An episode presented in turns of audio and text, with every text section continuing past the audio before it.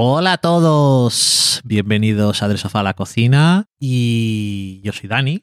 Yo soy Valen. y Estoy aquí con Valen. Estaba presentándote, Valen, hombre. y, y nada, que eh, esta, esta vez vamos a hablar de la segunda temporada, impecable segunda temporada de Reservation Dogs. Eh, he dicho lo impecable porque sí, para como un poco el aperitivo de qué es lo que he pensado sobre ella. porque- Puedes ponerle todos los adjetivos bellos que quieras. eh, si no la habéis visto, vamos- hablaremos libremente de la segunda temporada y para comentaros un poco qué es lo que nos ha parecido. Si en algún momento vamos a decir algo así, como estamos muy acostumbrados a no hablar con spoilers, si no hace falta, no hará falta, pero bueno. Em, pues esta segunda temporada, la serie que creó Sterling Harjo. Harjo, eh, de unos, bueno, iba a decir de unos chavales eh, adolescentes que viven en una reserva en Oklahoma. Sí. Eh, pero no, es un poco una historia sobre toda la comunidad, aunque ellos son normalmente los protagonistas. Y a mí me gustó un montón esta segunda temporada. Ha tenido muchos momentos de esos de que es como si fuera parte del arco de la historia de toda la serie, que no sabemos cuándo va a acabar ni nada, pero el momento es en el que los personajes se sienten un poco separados y les vemos menos tiempo juntos y están pasando por cosas de forma individual y tienen sus desacuerdos emocionales y Que demás. creo que hay que decir, porque de esto hablamos hace un montón y igual hay gente que no lo ha visto y yo creo que hay que decir que es cuál es la premisa o cuál es la cosa Valen. que une o separa a estos personajes. Dinos. Porque son, son cuatro adolescentes que están en duelo por la muerte de, de uno del grupo, del quinto del grupo. Y ya está. Que creo que eso marca todo. Y entonces cuando se unen y se separan y toda la comunidad, es un hecho que ha marcado a toda la comunidad. Sin embargo, no es una serie triste. Eh, no, pero ¿Tiene es una momentos serie- emocionantes? Sí. Es a una mí- serie muy emocional. Sí, pero para mí Reservation Dogs es un poco lo que me daba el es- en espíritu, ¿eh? Lo que me daba Atlanta eh, en sus dos primeras temporadas, y que sigue siendo así, pero en las dos primeras temporadas aquella sensación de voy a ver Atlanta, no sé qué me voy a encontrar. Em, es un poco esta Reservation Dogs con una cosa muy diferente y es como que creo que es la serie que no es una que, quitando Abbott Elementary que siempre que, que al final es de las pocas comedias comedias que nos quedan y que siempre es buen rollo aunque tenga sus cosillas Em, Reservation Dogs es la serie en la que inviertes tu tiempo y mejor te recompensa sabiendo que te vas a ir como lleno, que no, no te va a deprimir, ni te va a enfadar, ni te va a dejar confundido que tienes que pensar mucho, sino que es como, como todo corazón, como, como alimento para el alma, no sé qué decir. Al final, no, porque en medio sí que te puedes Sí, pero- enfadar y deprimir. Sí, aunque tenga cosas reales, cosas de la realidad o lo que sea, o, o tengan, o básicamente están pasando por un duelo y todas esas cosas, es realmente alimento para el alma. O sea, siempre, siempre, siempre te deja más lleno de lo que llegas. A- Ok. a pe- a- indiferentemente del viaje por el que te lleva el episodio, del viaje emocional. Y luego tiene momentos, pues, un poco surrealistas también y locos. Realmente no sabes qué te vas a encontrar. Y a veces se centra en un personaje y es uno de los personajes protagonistas, pero a veces se sientan en. se, se centra en los adultos y en adultos que no te esperas tampoco. O empiezas viendo un personaje y no sabes realmente quién es. de dónde sale. No sé, es, es muy estimulante, pero muy alimenticio espiritualmente. No lo sé. Eh, sí que comparte con Atlanta que tiene esos toques de surrealismo, aunque en general suele tener un poco más los pies más firmemente en la realidad. Tiene menos absurdismos Hmm. que Atlanta, que a veces es como un... Y ya hablaremos de Atlanta en otro momento, porque hablamos de la tercera, pero Igual eh, cuando saques esto, Atlanta ya lo ha sacado. es lo que tiene este formato nuevo. Estamos aquí jugando, estamos jugando a ser Dios con el tiempo. Sí. Eh, y pues tendré que decir, tendré que dejar de decir cosas como ya hablaré de, o ya hemos hablado de. Ya.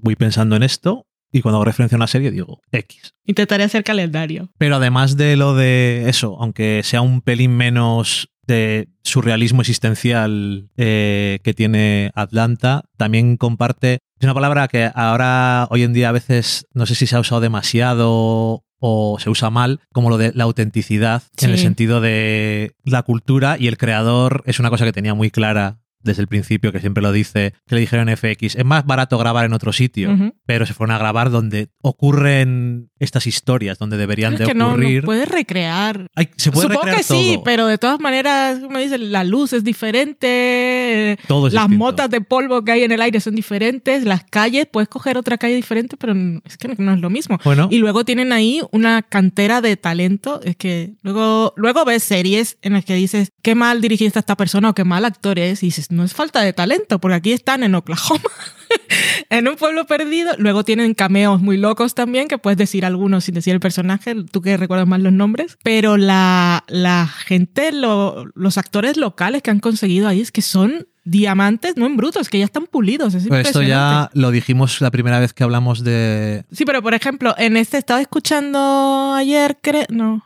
ayer, no, anoche, esta mañana, no lo sé, eh, una entrevista con Harjo, con el showrunner, no me acuerdo si era en The Watch o en Fresh Air, y estaba diciendo que hay un actor que sale, hay un episodio que ah, tiene una escena eh, Willy Jack con un señor mayor en, Sí. en una sala de espera, no, Ujú. no diremos de qué tipo de institución. Ese actor el que habían contratado para hacer ese papel eh, se enfermó de COVID y tres días antes tuvieron que coger otra persona. Ese actor que cogieron no es un actor, es un gaffer, un, un eléctrico que ha trabajado toda su vida, que ha trabajado en cosas, ha trabajado en Halloween, en Volver al Futuro, en videoclips de actores, que siempre está contando anécdotas. Él estaba retirado, pero como está viviendo en Oklahoma, eh, decidió volver a trabajar con, con el equipo este. Y entonces le dijeron que si querías ese papel. El señor no es actor, es una leyenda, claro, y siempre está contando Es- es anécdotas. un señor. Pero es un, es un eléctrico que tiene, ha vivido toda su vida en el cine y tal, pero lo sentaron ahí y es cómo los dirigen. Es el guion, es cómo los dirigen, el ojo que tiene la persona también que decide quién se puede sentar en la silla a cubrir a alguien o no. Pero es impresionante porque es, y es parte también de lo auténtico que dices tú, que todas estas personas te las crees. Eh, Sí, sí, que desde luego que digo que cuando hablamos la primera vez de la serie, recuerdo sorprenderme bastante de que no eran actores. Y que tienes mucha razón porque es una cosa que hemos hablado muchas veces de ello, de que el trabajo de un director no solamente, y muchas veces ni siquiera es dónde poner la cámara porque a veces el director de fotografía se tira más a eso, Mm. pero lo de dirigir actores parece una chorrada, pero no lo es. Y en este caso, yo también creo que no solamente es un trabajo de un buen director y el- la persona de casting, sino que tiene que haber algo en la gente. Porque no solamente es que sean, sepan actuar sin haberlo hecho antes, sino la presencia. Que es una cosa que no todos nos ponen delante de una cámara y dicen, tiene una cierta presencia Sí. sin hacer nada, ¿no?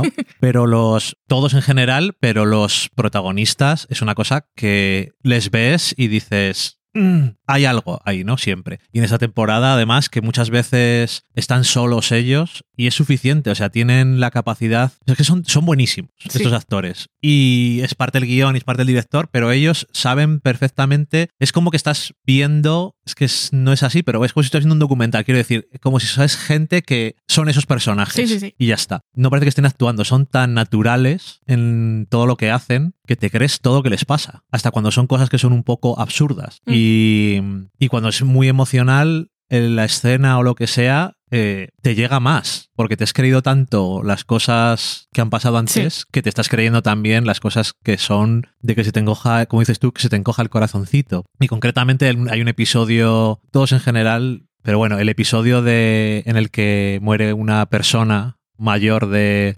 de, la, de la comunidad y trae a todo el mundo junto y tal. Es muy emocionante y los personajes pasan, sobre todo uno de ellos, por muchas cosas y bueno, es que concretamente esa actriz es muy buena. Pero bueno, todos son muy buenos, Todos. ¿vale? Pero es que no sé, te quedas como... Hay episodios más cómicos, pero siempre tienen algo. El episodio en el que van los influencers, ya, ya sé que no se dice así, estos son cosas de internet. Em, es- es Pero muy- debería llamarse así. bueno, pues cuando van los influencers, que por cierto, uno de ellos le conocíamos de antes, a la chica, em, pues es muy cómico, pero tiene un montón de cosas también, con un personaje que has- ya has profundizado antes, al principio de la temporada un poquito, el pero no episodio tanto. de la descolonización, ¿no? Sí. Eh, luego el episodio en el que eh, el policía tiene un pequeño accidente con drogas es puramente cómico y surrealismo y tal. Y me acuerdo que había escuchado a alguien decir, es mi episodio menos preferido de la temporada y aún así es un gran episodio. Es que todos los episodios que hacen, el episodio en el que se van todas las mujeres a la conferencia... Y parece- además tiene eso, que puedes recordar el episodio de, el Sí. episodio tal. Sí, a mí eso siempre me está gustando más Sí. cada vez ahora. Lo de. Sí, el episodio en el que se van todas las mujeres a la conferencia del servicio de salud y esto. Gran episodio. El episodio en el que Cheese está en una situación Es que diferente. todos, todos te acuerdas. El episodio en el que Willy Jack está en una sala de espera y demás. el episodio en el que Bear está trabajando. El episodio del road trip de Elona. No sé si es así el nombre, se me ha ido la vida. Elora. El hora. Eso es. Ya tengo esa película muy lejos de, de mi memoria. Pero bueno, eso. Es, son solo 10, De media hora. que es una mierda porque te gusta, pero también es una cosa que te- hoy en día te planteas. Si fuera mucho más largo. Y el final, ¿se podría acabar aquí la serie? Sí. Perfectamente. ¿Queremos que se acabe? No. No. Y no se va a acabar. Está y no se va a renovada. acabar, está renovada, pero es un final como emocionante, es un poco el final de un arco. Y del arco de las dos primeras temporadas, por decirlo de alguna forma. Y no sé qué va a pasar a partir de ahora, pero Pueden hacer lo que quieran. tengo ganas de descubrirlo. Yo también. Es una gran serie. Una de las mejores que hay ahora. Yo creo que no hay muchas dudas. Está Y en el top 5 seguro y digo top 5 podría ser el 3, pero aún no me he puesto a hacer ranking, pero el top 5 segurísimo. Yo. Bueno, en fin, pedazo de serie. ¿Nada más? Nada más. Pues venga, Reservation Dogs. Si no la habéis visto, que la veáis. En España, en Disney Plus. Ay, iba a hacer el sonido que hace cuando sale el logo de Disney Plus, pero no sé hacerlo. ¿Qué sonido sale? ¿No te acuerdas de eso?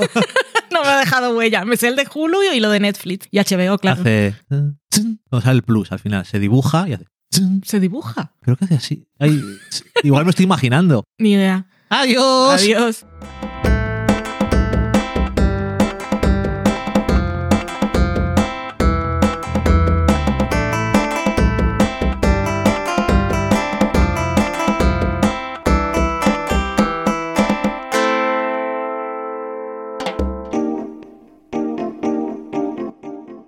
Acabáis de saborear un programa del podcast Del sofá a la cocina. Para prepararlo hemos usado los siguientes ingredientes. Un Dani, una Valen y una licencia Creative Commons, reconocimiento no comercial compartir igual. Cuando tenemos los ingredientes, los picamos muy finos, los dejamos pochando en una sartén y cuando estén caramelizados, los mezclamos con la licencia Creative Commons, que, cuidado, no admite uso comercial de la obra original ni derivadas, que se tienen que distribuir con la misma licencia que la original, siempre citando a los creadores. Después de 10 minutos, condimentamos la mezcla con iTunes, iBooks, Twitter y un poco de Facebook. Si no encontráis las adecuadas en el mercado, buscad el nombre del blog. A continuación, introducimos en el horno y, después de 30 minutos, lo servimos aderezado con música distribuida con licencia Creative Commons a través de Jamendo. Al final del post correspondiente vienen especificadas concretamente. Si tenéis alguna duda con respecto a la receta o a cualquier otra cosa, podéis preguntarnos a través del correo electrónico del sofá a la cocina @gmail.com. Buen apetito.